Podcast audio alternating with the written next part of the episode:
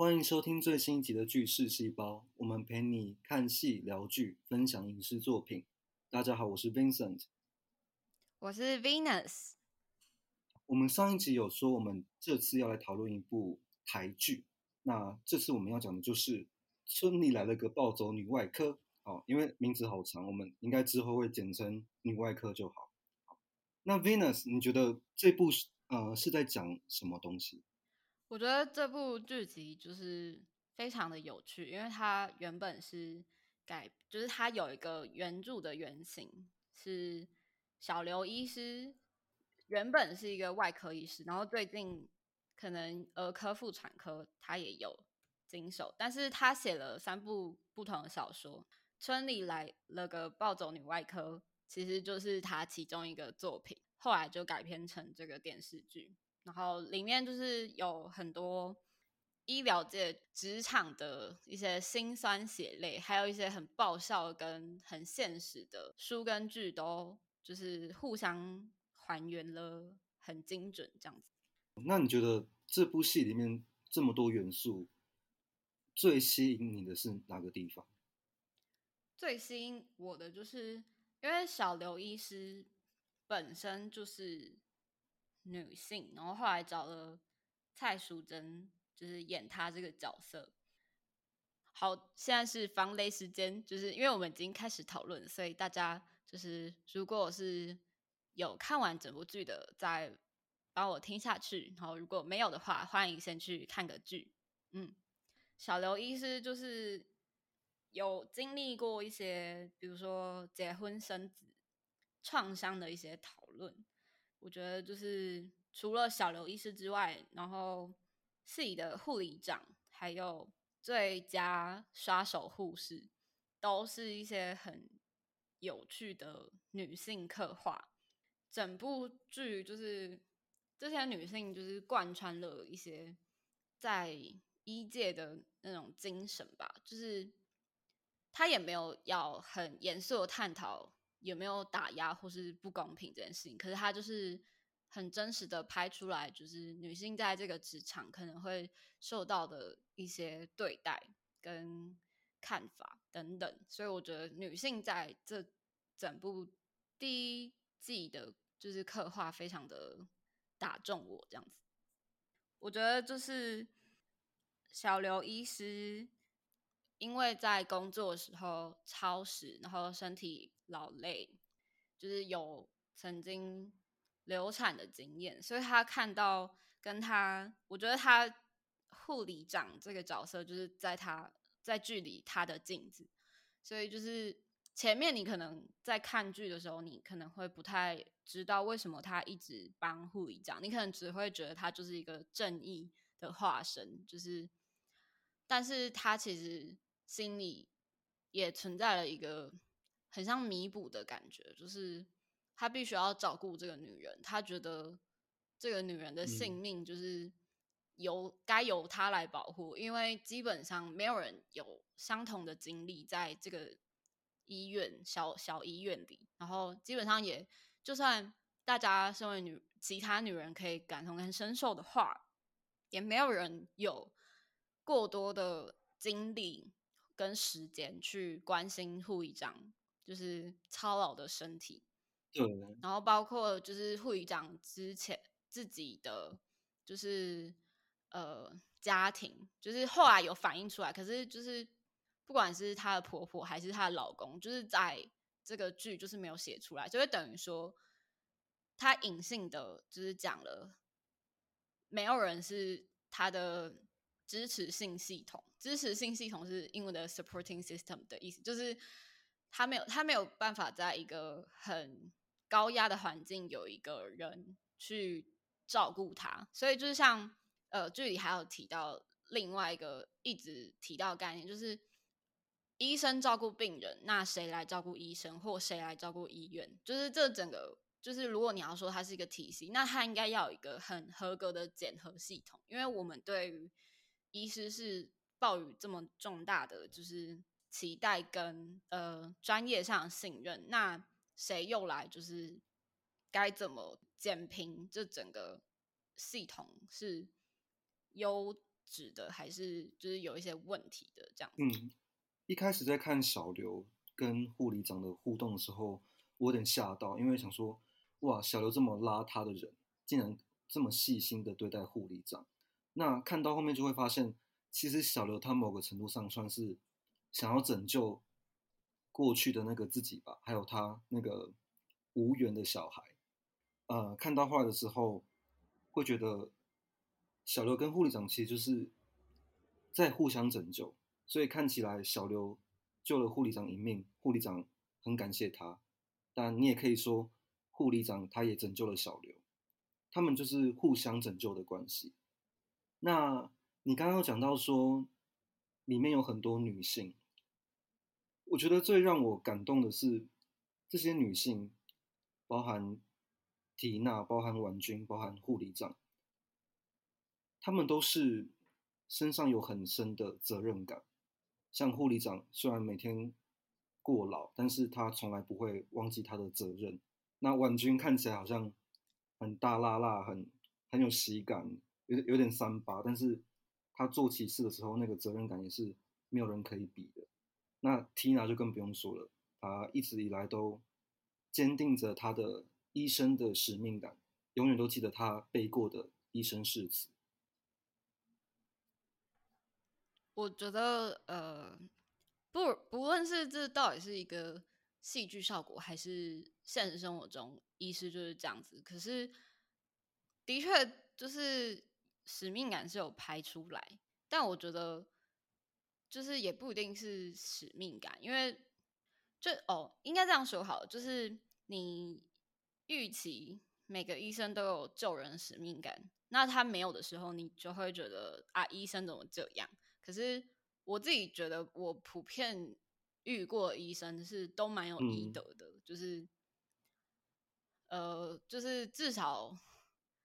可还可能我没有开过刀，所以我不知道外科的世界真实是什么样子。可是至少比如说小儿科啊，或是 去过。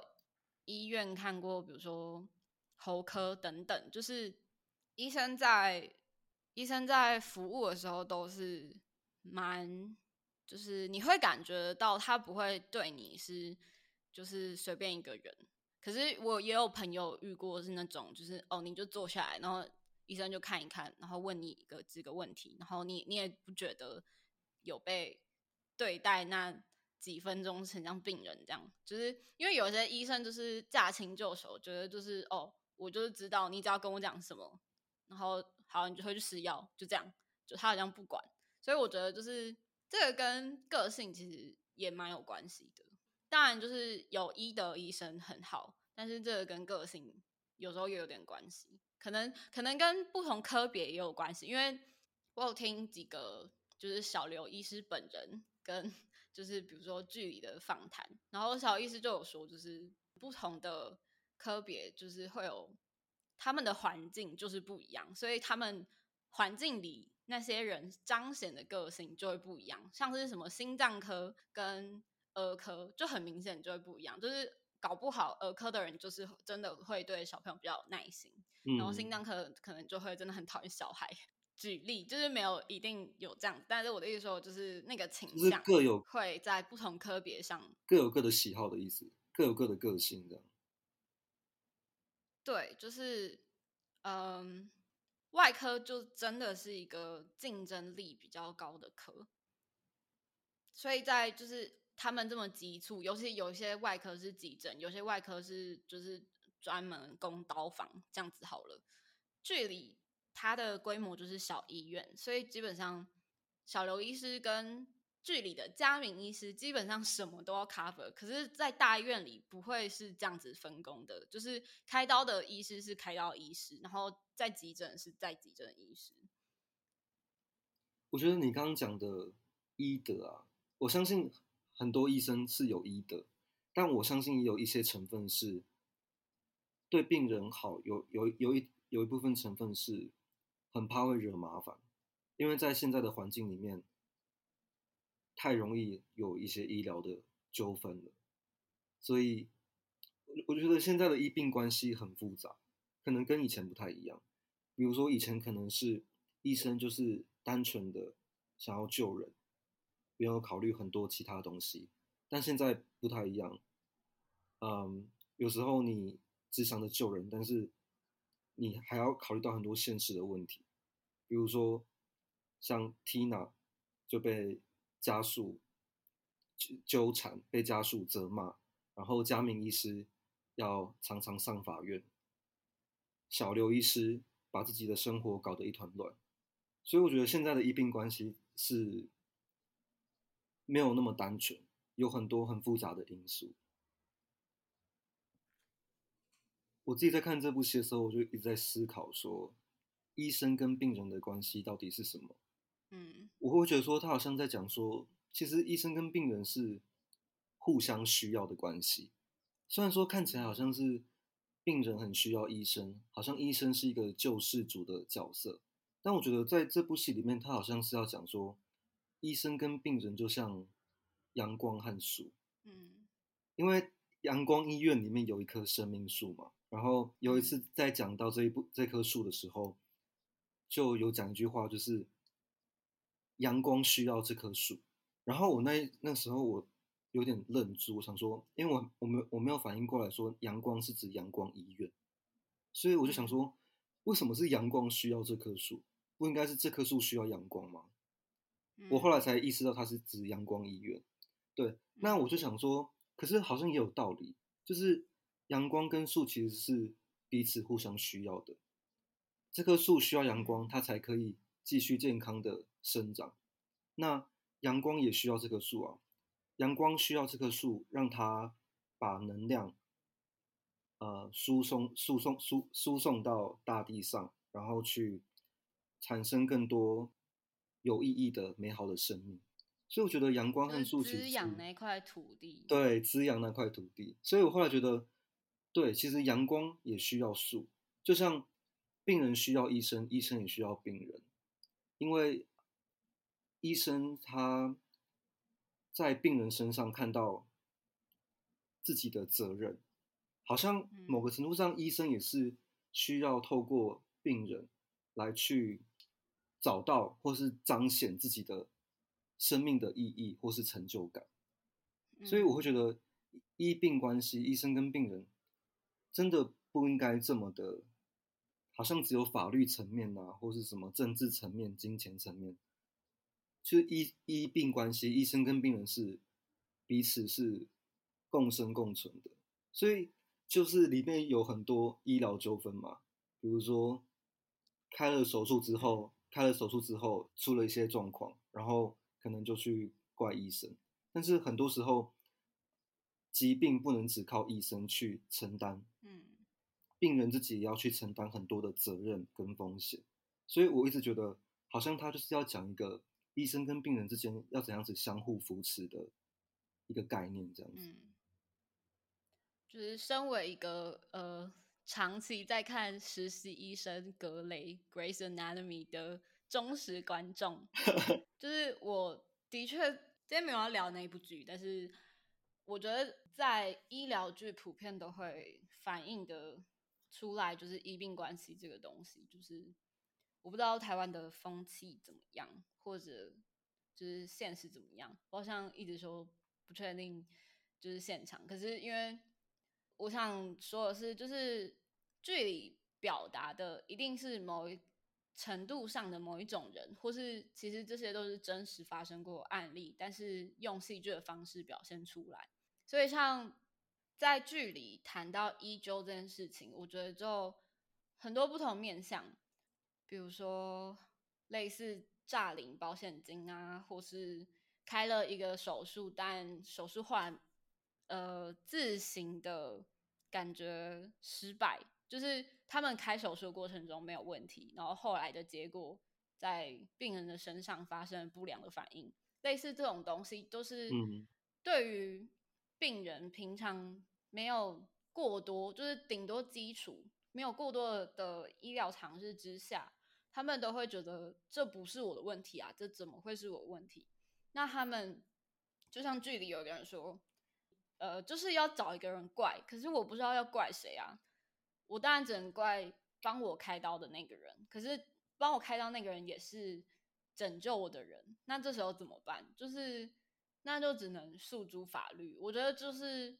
把情感都抛掉之后，因为情理法嘛，就是如果你把情感抛掉之后，如果你跟这个医师有一些私人的就是恩怨，或者私人的不要说恩怨，说情感，就是如果今天帮我开刀的是我表哥，那这时候我要怎么办？我要告他也不是，我要嗯，他他可能会愧疚一阵子，那也不太好。我觉得医病关系的确是共生共存，但是这部剧很棒的，就是拍出来。就是大家真情流露那种感觉，就是很。你平常如果没有去想象，或者你平常是一个非常健康、完全不需要跑医院的人，你可能就不会看到这就是社会上这一块。嗯，我自己看到最后面那几集的时候，桥断了，然后医院很需要人手，很需要护理师，需要医师，大家都跑回来帮忙的时候。我真的快哭了，嗯，真的很感动。对，就是医这些医护人员，他们从来没有忘记自己的责任，即使说他们可能在法律上或是在道理上，就是他们没有必要承担这些责任，没有必要回来，但是他们就一直有一股热情吧，觉得说病患需要他们，他们哪怕在联谊，哪怕在外面，哪怕在哪里，都要赶回来。帮助大家，我觉得这个，对我那时候看真的是起鸡皮疙瘩。我觉得与其说是，比如说什么教师的使命感，或是医生的责任感，反而是你你已经是这个身份了，就是你就会对这些事情有一个比较我们所谓的 正确的价值判断，就是。如果你今天是医生，或是你今天是救生员，然后你看到有人受难了，你就会主动去提供这个协助。除非你觉得你不够专业，那你可能就是在比如说即时评估之下，你反而会害死人等等，那你可能不出手。我觉得这是反而是人性的一个表现，就是医生就要救人。这听起来就是太呃自以为是的，就是一些呃假设。可是其实当医生的人应该都有这些身上的这些信念，或是对于念完那些就是医师就是信条之后，他们也觉得这是他们的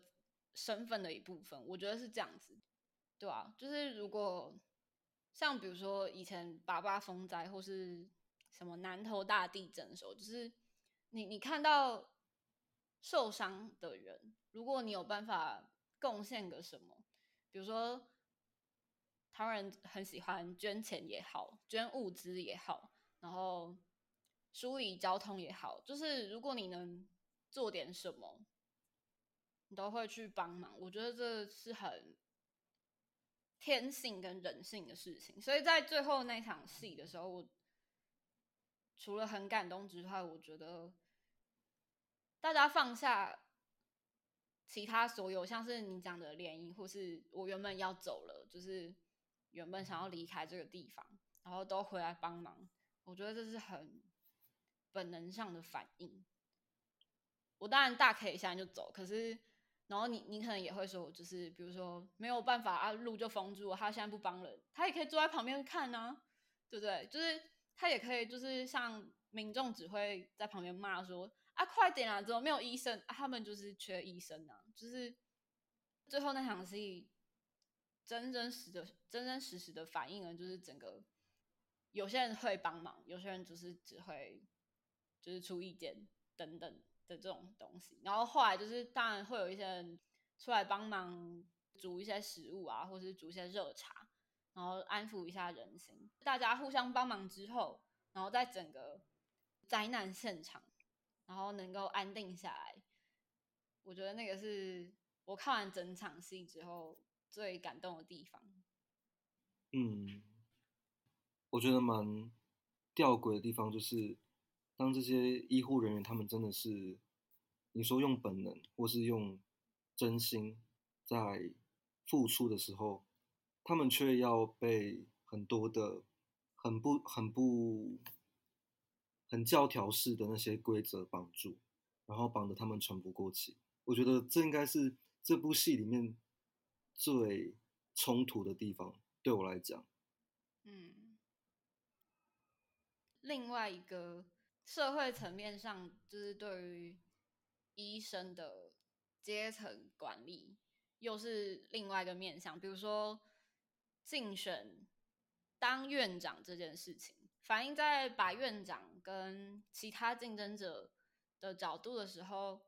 白院长好朋友就一直跟他说：“哎呀，你就是太单纯啦，所以就是。”院长还没有办法一下子就支持你当院长，就是你会觉得，哎，好像有要拍一点什么哦，官商勾结那种感觉哦。但其实，说不定你当医生的那一刻，你也没有想过，你有一个这样子的人生。所以我也不觉得白院长是太单纯，而是人在其位就必须有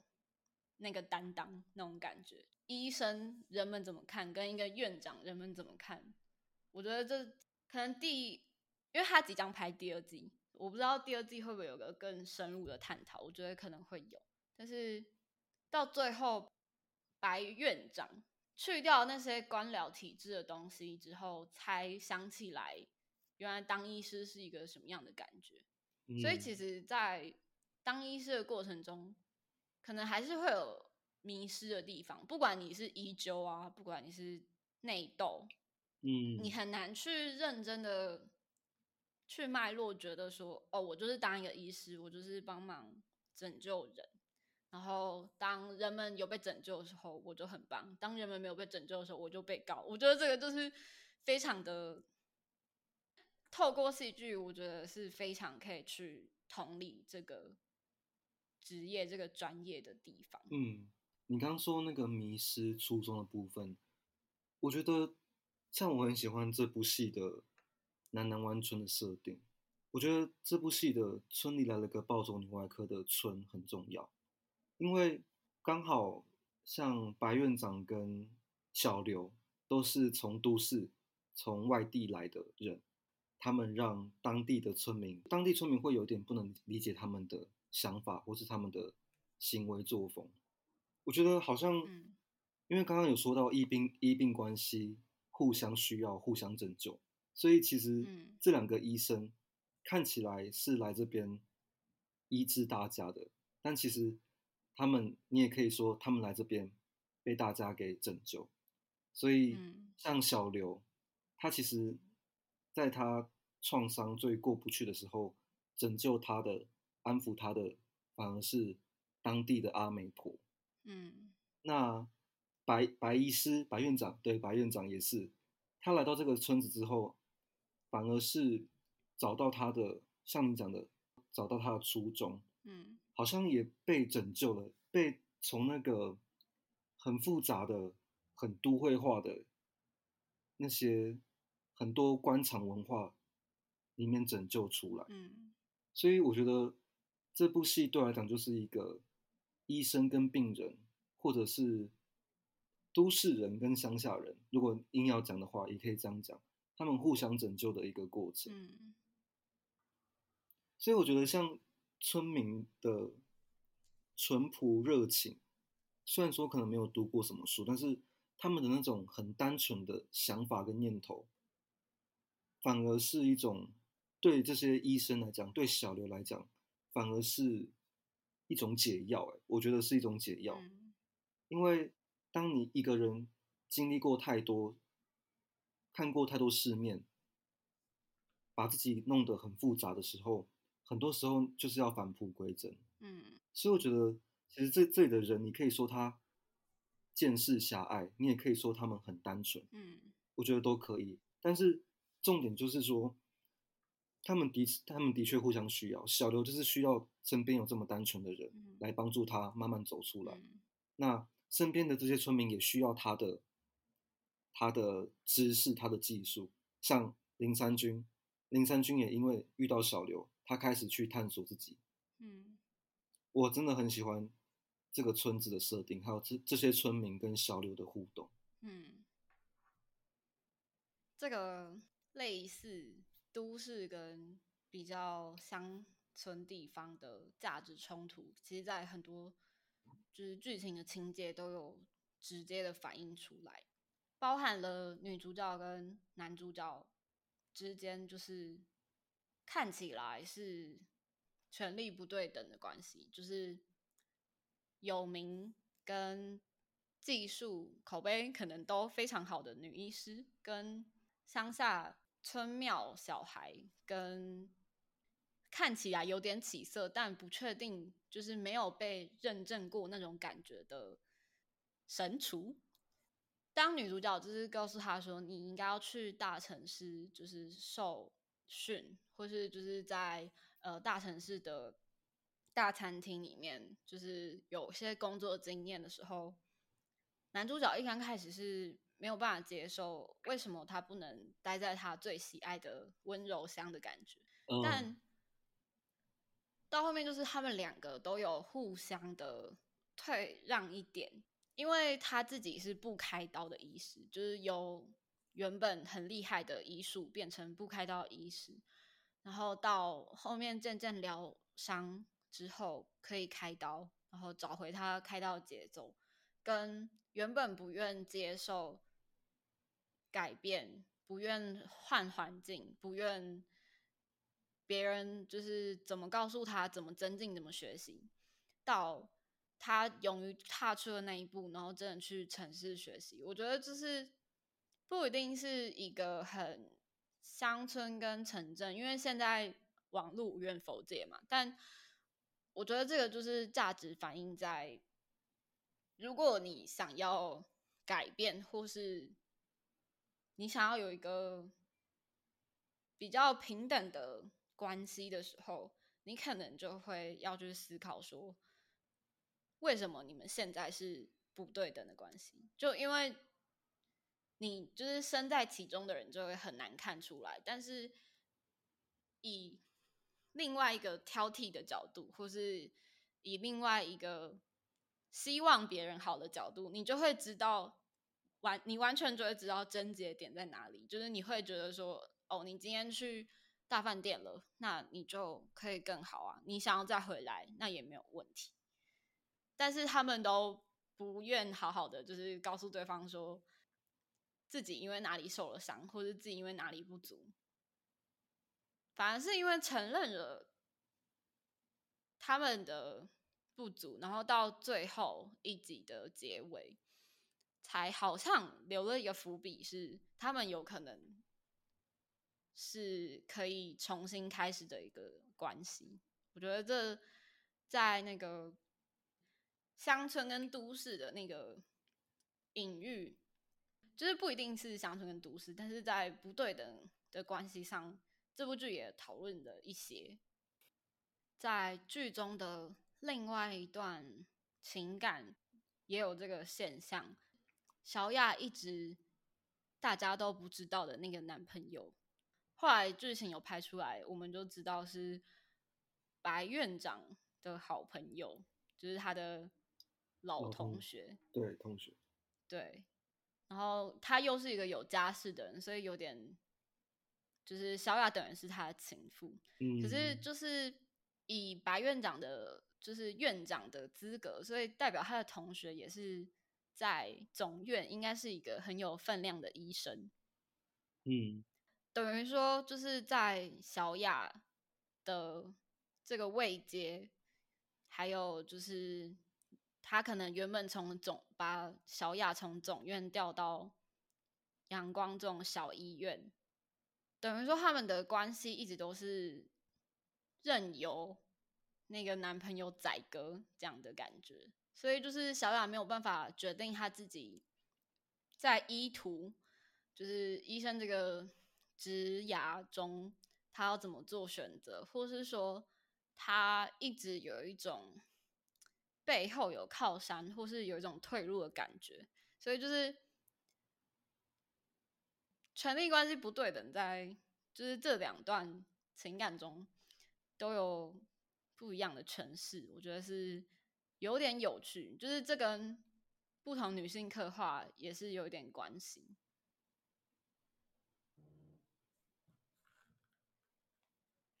我觉得里面有一个非常有趣的角色，就是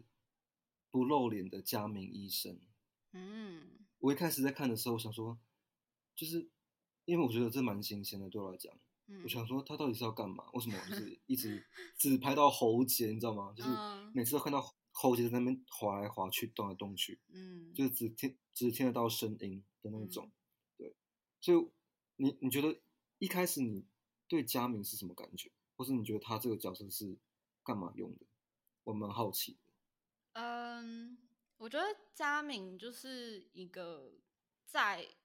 医院唯一一个灯塔嘛，就是 就是因为 什么意思？原来有灯塔呀！就是因为他是一个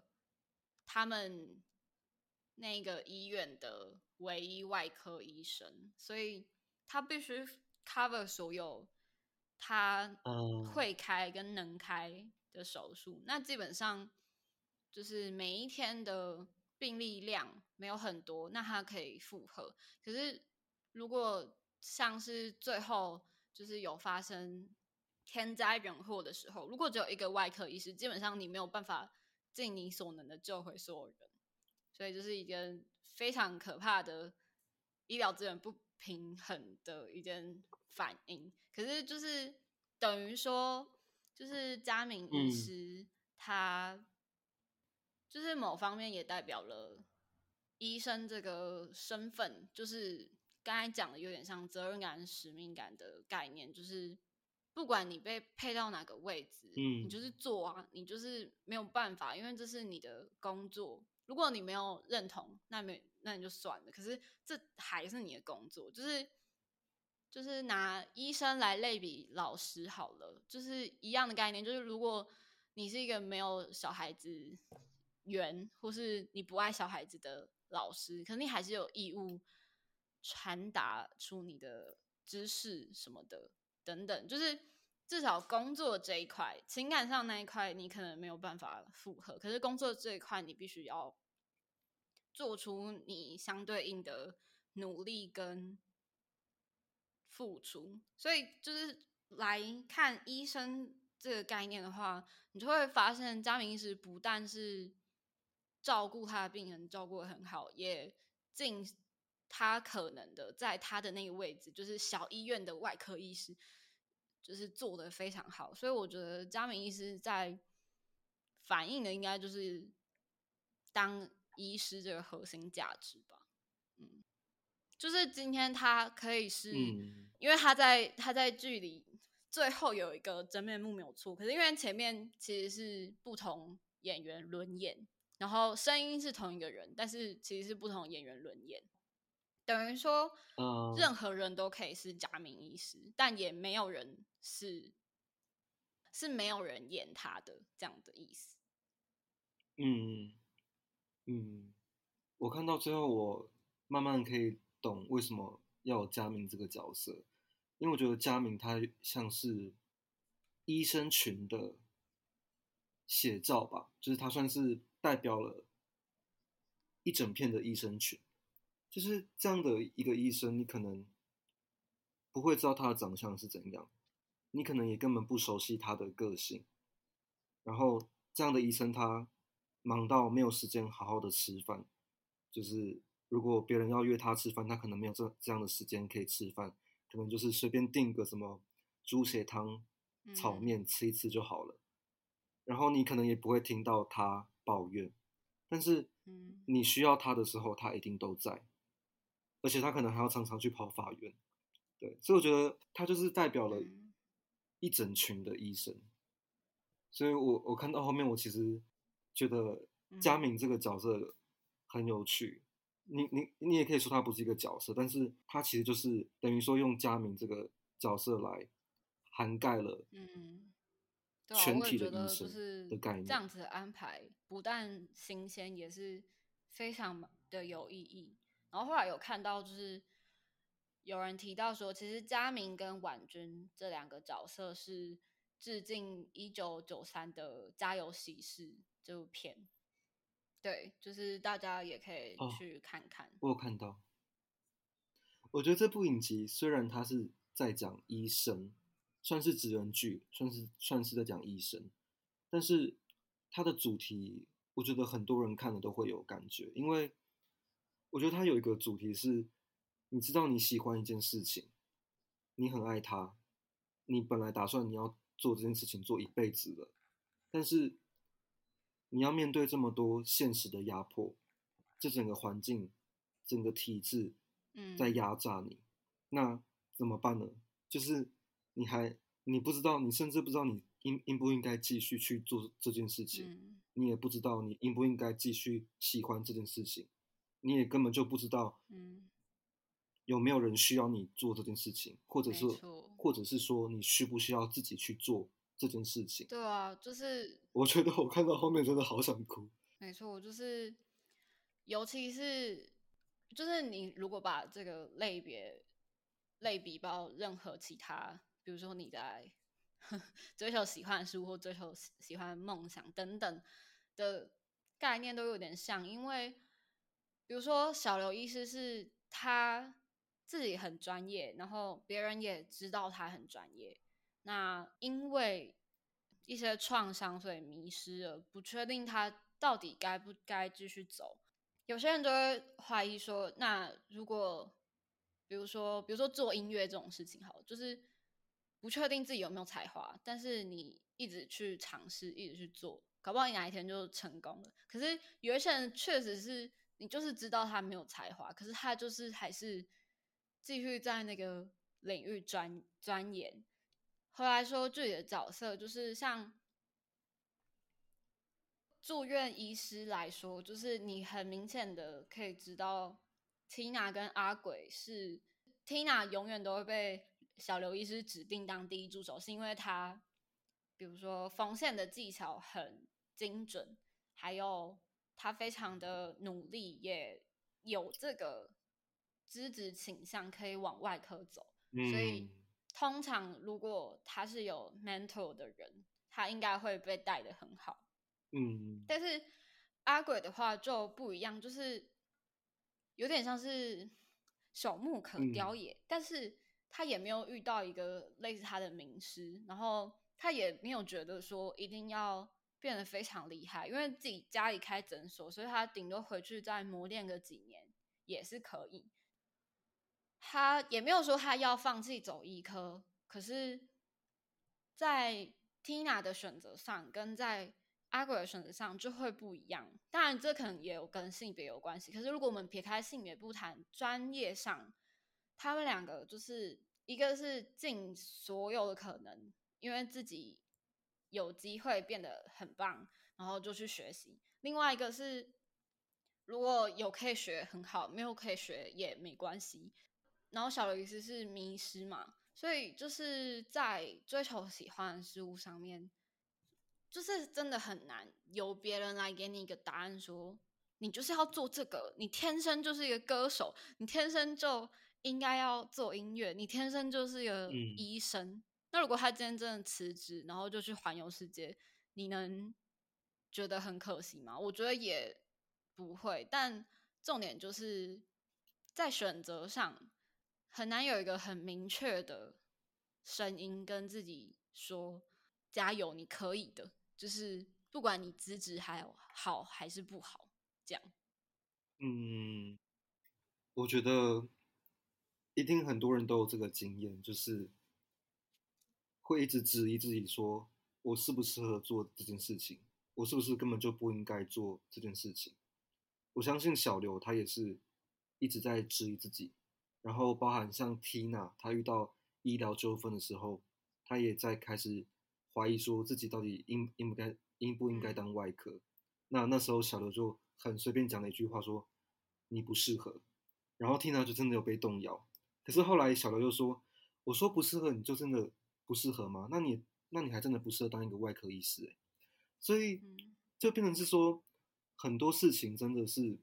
你可以寻没有人可以给你答案的，答案永远就你只能自己去找，对，就是没有人。说的哪一句话真的可以决定你自己的未来，就是真的是要自己去寻找。我觉得这个真的是很困难，但是每个人都要面对。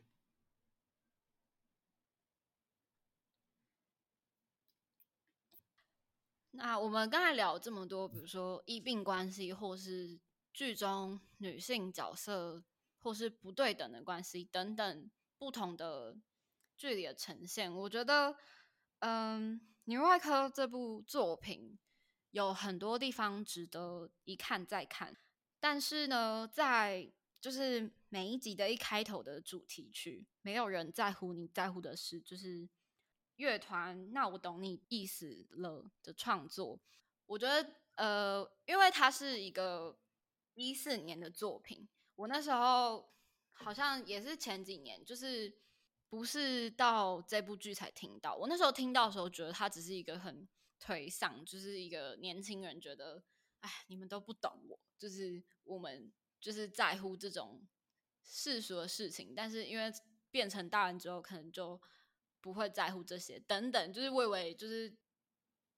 这个歌就就只有这个含义。可是他放进这部剧之后呢，我就觉得搭配的非常好，尤其是最后一集，就是也是叫“其实我在乎你在乎的事”，就是嗯，除了就是首尾呼应之外。光看歌词，他们说让这个世界毁灭吧，他们说没关系，他们说没关系。然后他们最后有遇到就是灾难性的急救嘛，然后他们说，他们我们把希望寄托在另外一个世界里，然后才能面对这残残破的生命。所以就是他们把希望寄托在整个医疗体系，或者是说单纯医师身上，可是。医师总有救不到的人，或总有开刀可是救不回来的命运。就是再好的医德或医术，还是有回天乏术的时候。所以，又有谁为了别人而牺牲自己，或是学到了什么生命的意义？我觉得，就是这首歌，除了贯穿了整个，就是。就是它是主题曲之外，我觉得它也贯穿了整个剧的核心价值。所以要告诉大家的是，让快乐、痛苦都遗忘吧，然后没关系，也不用这么在意。如果你想要找到这些意义的话，一样可以，就是勇往直前，就是因为生命可贵啊。那我们就下次见喽，拜拜，拜拜。